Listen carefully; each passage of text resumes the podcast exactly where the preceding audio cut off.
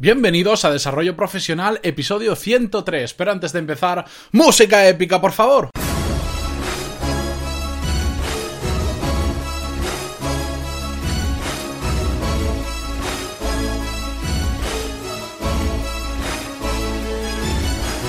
Muy buenos días a todos y bienvenidos a Desarrollo Profesional, el podcast donde hablamos sobre todas las técnicas, habilidades, estrategias y trucos necesarios para mejorar en nuestro trabajo, ya sea porque trabajamos para una empresa o porque tenemos nuestro propio negocio. Y hoy es 1 de mayo de 2017, Día del Trabajador, y como buen Día del Trabajador me pilláis trabajando, y por eso tenéis un episodio nuevo hoy. Decir que porque es fiesta del trabajador o porque simplemente es fiesta no me podría no subir un episodio, bueno, eso que sería una excusa y como no me valen las excusas, pues aquí tenéis el episodio. Pero sin enrollarme más, vamos al grano, porque hoy vamos a hablar de una de esas obviedades que cuando las escuchas dices, bueno, pero es que si eso es, eso es obvio, sí, es obvio, pero a veces hace falta recordarlo, volver a traerlo a la mente para no olvidárnoslo. ¿Y qué es exactamente? Pues, señores y señoras, todos somos sustituibles en nuestro trabajo. Absolutamente todos. Es decir, nadie es imprescindible. Por supuesto que ahora alguien me dirá, no, pero hay casos excepcionales que de una persona... Yo he tratado de encontrarlo y, no lo he encontrado. Os quería poner un caso de en alguna excepción, pero no lo he encontrado. De hecho, si alguien lo encuentra o sabe o se le ocurre a alguna persona que realmente sea imprescindible para su empresa, y ahora veremos casos de gente que parece imprescindible, pero realmente no lo es. Me lo podéis enviar a pantaloni.es barra contactar y ahí me lo contáis, que para mí será muy interesante saberlo. Y si en un futuro hablamos de un tema parecido, lo podré mencionar. Os voy a poner el ejemplo de una persona muy conocida que parecía imprescindible para su empresa, el señor Steve Jobs, el gran y famoso Steve Jobs, que todo el mundo decía que al final Apple era él no otra persona. De hecho, él sabéis que tuvo varias etapas en esa empresa, la fundó, después, bueno, le echaron, la empresa siguió funcionando sin él, pero siguió funcionando bastante mal, o sea, la llevaron cerca de la quiebra, si mal no recuerdo, y entonces le pidieron que volviera, y desde que volvió, pues hizo todo lo que ya sabemos, el iPhone, el iPod, etcétera, etcétera. Parecía que Apple era Steve Jobs, si se iba, iba mal, y si volvía, iba bien. Bien, pues os voy a dar un dato curioso. Este señor falleció en 2011, si mal no el 21 de octubre de 2011, sí.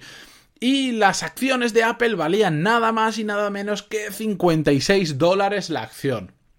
Desde que murió, esas acciones han ido subiendo misteriosamente porque Steve Jobs era Apple y ahora están a nada menos, estamos hablando de 1 de mayo de 2017, aproximadamente a 144 dólares la acción. Es decir, casi ha triplicado su valor a pesar de que la persona que era la cabeza visible y el que parecía que era eh, Apple ya no está con nosotros y ya no dirige la empresa y tiene un sustituto que se llama Tim Cook. ¿Era imprescindible este hombre? No, por supuesto que no. De hecho, la, la empresa va mejor que cuando estaba él. No quiere decir que él fuera un problema, sino que era prescindible, se podía cambiar por otra persona o por otro grupo de personas.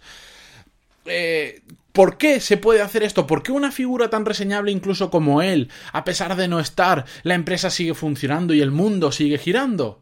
Pues muy bien, porque al final lo que hay detrás que es muy bueno es el equipo. Steve Jobs podía ser muy bueno, pero tenía un gran, bueno, y hay un gran equipo en Apple de diseño, de gestión, de software, etcétera, etcétera, que permite que aunque una pieza clave del equipo se vaya, la sustituyen por otra, por supuesto, igual o mejor o muy similar, y todo siga funcionando igual de bien o incluso mejor, porque esa es la clave de cuando creas un equipo de trabajo en una empresa, que el equipo sea tan bueno que cuando sustituyes una de sus piezas, uno de esos empleados, una de esas personas, el equipo siga funcionando igual de bien porque trabaja como equipo y no como figuras individuales.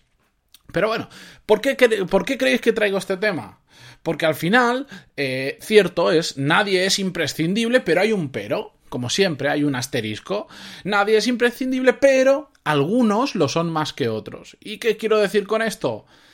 que al final eh, el mercado laboral o la carrera profesional pues es una carrera en la que todos estamos luchando con compañeros pero también a veces pues cuando hay un recorte en una empresa si tienes 10 empleados y tienes que quedarte solo con 5 ¿con quién te vas a quedar? Con los mejores que tengas, con los cinco mejores que tengas o los que eh, eh, los cinco mejores que puedan hacer el trabajo que es necesario hacer. Por lo tanto, todos somos imprescindibles, pero algunos más que otros. ¿Y con esto qué quiero decir? Que seáis la mejor versión de vosotros mismos. Todos tenemos que intentar ser la mejor versión de, de uno mismo. ¿Por qué? Porque al final tenemos que aportar el mayor valor posible a nuestras empresas a mí lo de aportar valor, cada vez que lo escucho y lo uso mucho, ah, eh, me, parece una de estas frases hechas tipo tenemos misión, visión y valores. Bueno, no lo veáis por ahí porque aportar valor realmente para una empresa es dar todo lo que tú puedes dar a esa empresa para que funcione cada día un poquito mejor, para ayudar a tus compañeros, para vender más, para facturar más, para hacerlo de mejor forma, etcétera, etcétera, etcétera al final eh, tenemos que ser tan buenos para la empresa en la que estamos trabajando o dirigiendo o, que hemos fundado que despedirnos a nosotros sea un dolor para la empresa, sea el máximo dolor que cuando necesiten imaginaros, pues eso, deshacerse de parte de la plantilla digan, no, a él no lo voy a despedir porque como lo despida no sé qué voy a hacer. En cambio despido a este que bueno, es más prescindible. Pero al final tiene que ser tanto, que dependan tanto de nosotros, que aunque no haya trabajo para nosotros, porque a veces hay muchos despidos que no son simplemente porque no lo haces bien, por supuesto, ¿no? La empresa cambia de rumbo o va peor y ya no hay trabajo para, para ti.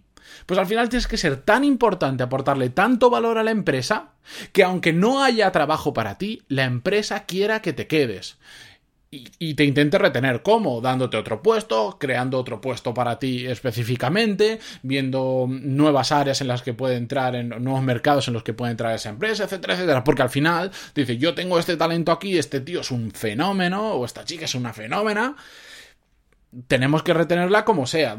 Ya nos buscamos la vida para hacerlo, pero no podemos deshacernos de ella porque encontrar una persona así no es nada fácil. Ya hablamos en episodios anteriores sobre el tema del talento, de lo complicado que es encontrar gente buena y con los valores adecuados alineados con la empresa. Así que tenemos que ser tan buenos que a la empresa le dura muchísimo, muchísimo, muchísimo, muchísimo deshacernos de nosotros.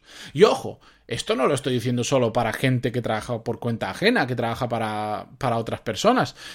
Lo mismo pasa con empresarios. El dueño no tiene por qué ser el propio jefe de la empresa. En muchas ocasiones hay empresas en las que el fundador y el dueño de la empresa no dirige la empresa. ¿Por qué?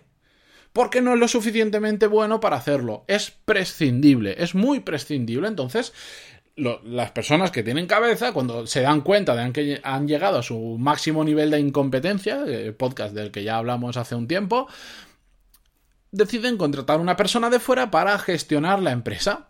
Son sustituibles y prefieren sustituirse por un director general mejor que ellos, porque al final ser dueño de una empresa no significa que seamos buenos dirigiendo equipos, dirigiendo personas o, creando nuevos productos, para nada quiere decir que somos buenos para otras cosas. Sí, a veces sí, a veces el dueño de la empresa es la mejor persona para liderar ese proyecto, pero en otras veces no. ¿Por qué? Porque todos, todos, todos, y digo todos, somos sustituibles. Absolutamente todas las personas somos sustituibles. Evidentemente, si estamos hablando de una persona que es autónoma, que, que solo tiene una persona en la empresa que es el mismo, hombre, pues ¿Es sustituible? Sí, pero si, si, él se va, la empresa desaparece porque es el mismo. Pero entenderme que estamos hablando de cuando hay equipos de trabajo, etcétera, etcétera. Incluso es sustituible porque lo va a sustituir otra, de la, otra persona de la competencia. Pero bueno, esta era, la, obviedad que quería traeros hoy, pero que a mí me gusta recordarla de vez en cuando, porque a todos nos viene bien saber que somos sustituibles y que en consecuencia tenemos que dar lo mejor de nosotros mismos, ser la,